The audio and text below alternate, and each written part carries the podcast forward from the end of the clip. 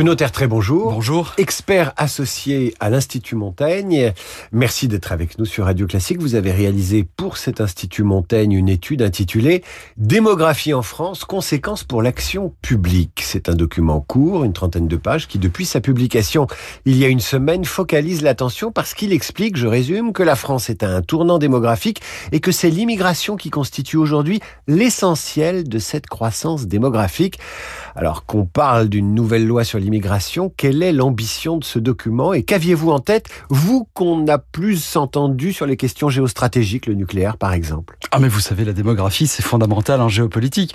Euh, en géopolitique, il y a trois choses qui comptent. D'abord, l'histoire, la géographie et la démographie. C'est pour ça que je m'y suis intéressé depuis longtemps.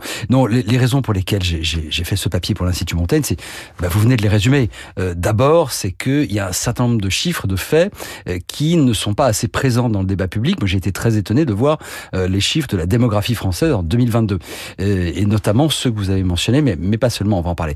Donc, je crois qu'il faut mettre ces chiffres dans le débat public.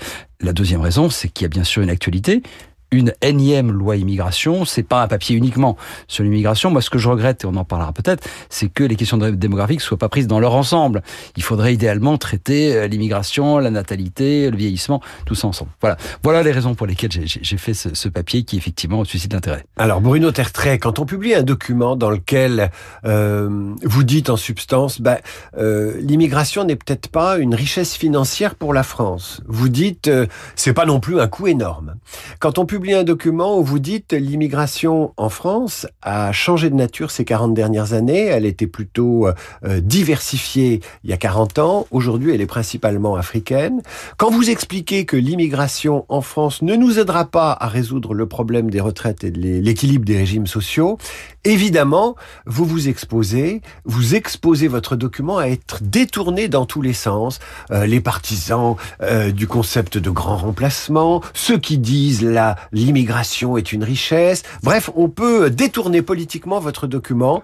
Comment euh, garder son cap Écoutez, c'est très simple. Moi, mon propos, c'est de renvoyer tout le monde dos à dos, si j'ose dire. Euh, ce n'est pas pour ou contre l'immigration, ce n'est pas, euh, euh, ce n'est pas c'est bien ou c'est mal, c'est pas noir ou blanc.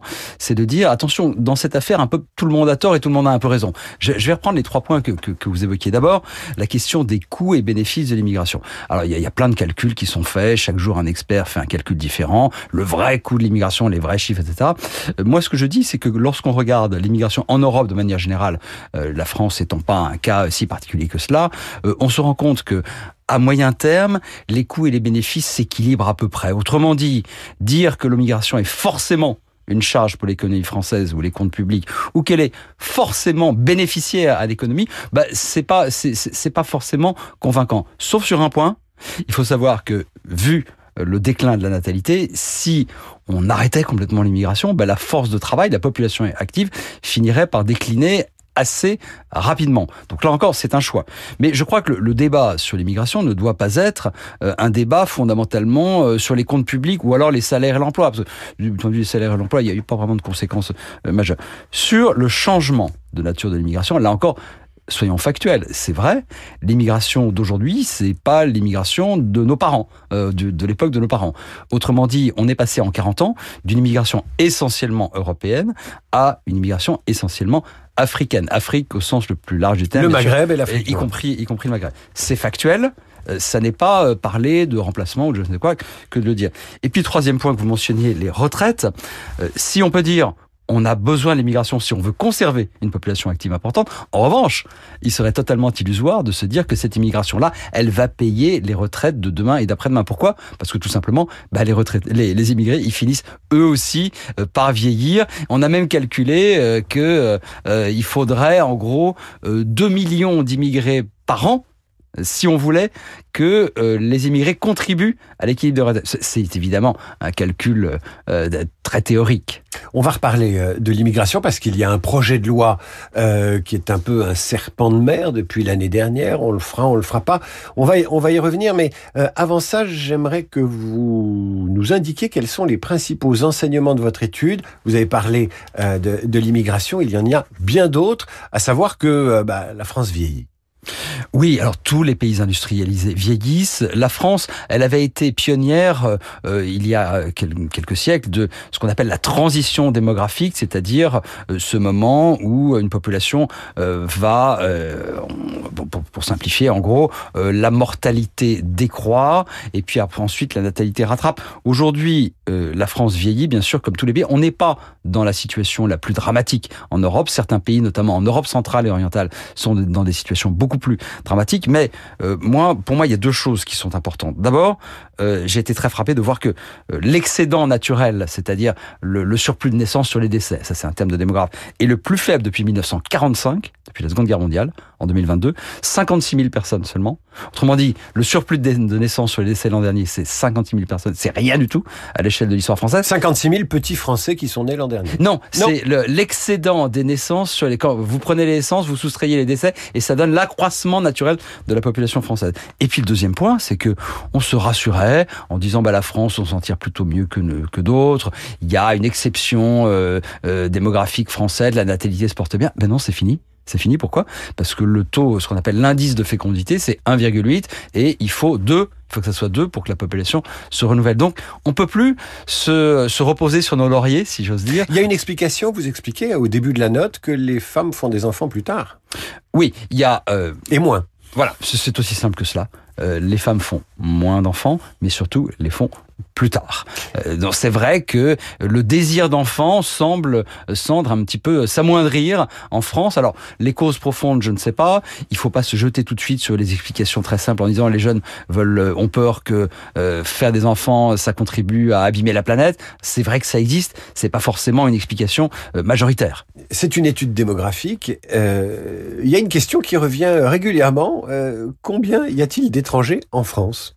Alors, il faut d'abord distinguer les étrangers et les immigrés, euh, parce que c'est pas la même chose. Il faut savoir si on mesure les immigrés avec les critères français ou les critères internationaux. Bon, tout ça est assez compliqué.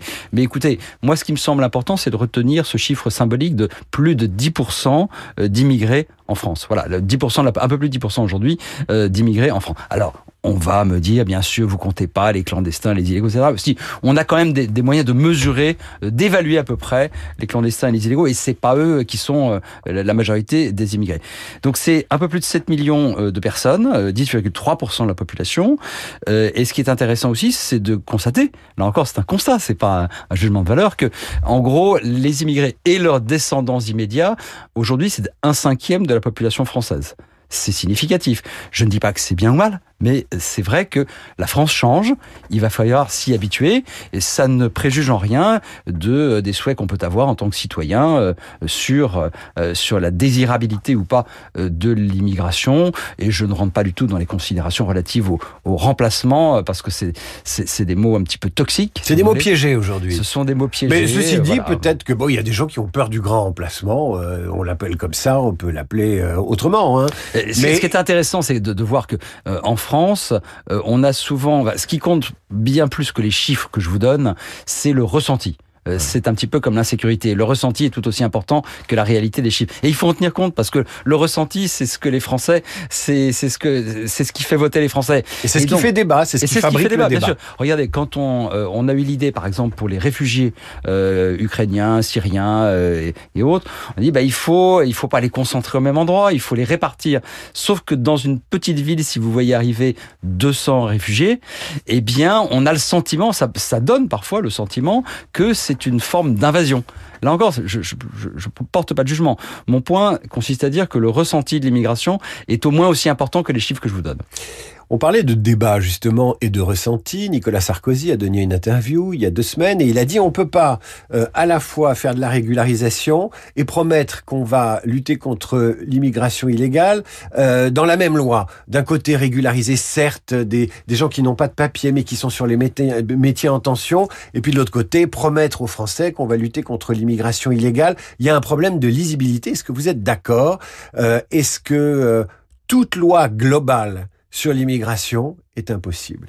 C'est très difficile. Euh, d'abord, je pense qu'on ne devrait pas avoir un débat sur l'immigration, on devrait avoir un débat de politique démographique. Mais bon, on va y je, je, mets ce sujet euh, de côté. C'est vrai que c'est difficile et en même temps, c'est à peu près inévitable. Pourquoi? Parce que l'immigration, c'est quoi? C'est quatre volets euh, différents. Dans l'immigration légale, et après, il y a l'immigration clandestine. C'est l'immigration pour études, parce qu'il faut quand même se souvenir que c'est la première composante de l'immigration en ce moment, enfin aujourd'hui euh, en France.